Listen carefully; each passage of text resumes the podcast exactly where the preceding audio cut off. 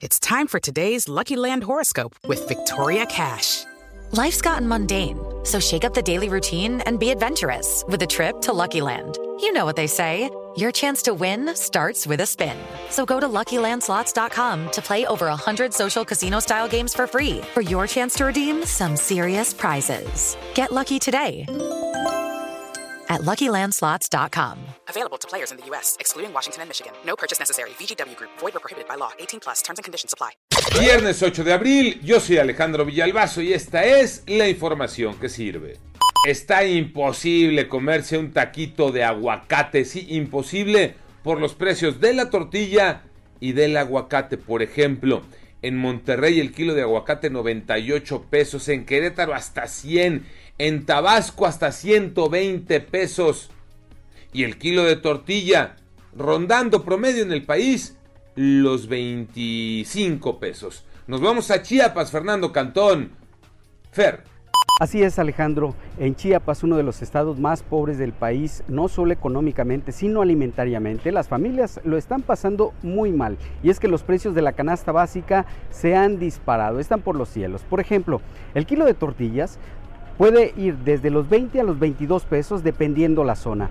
El aguacate está en 100 pesos el kilo y el limón puede ser de entre 60 y 90 pesos el kilo, también dependiendo la zona donde lo compren. Por eso, el salir a comer tacos es prácticamente un acto de celebración para las familias chiapanecas. COVID-19 los números, Iñaki Manero. Muchas gracias, Alex. Se reportaron 105 personas fallecidas más en 24 horas. Las personas que han muerto en la pandemia llegaron a 323.508 casos. El número de contagios alcanzó 32.216, con lo que el total llega a 5.715.504 personas infectadas.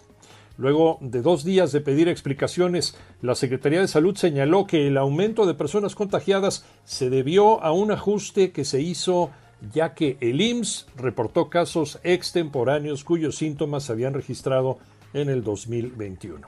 En una tarjeta informativa, la Secretaría de Salud asegura que el número de contagios sigue mostrando una tendencia a la baja, como en las semanas previas. Ojalá, a seguirse cuidando y a vacunarse. Jornada 13 de la Liga MX Tocayo Cervantes.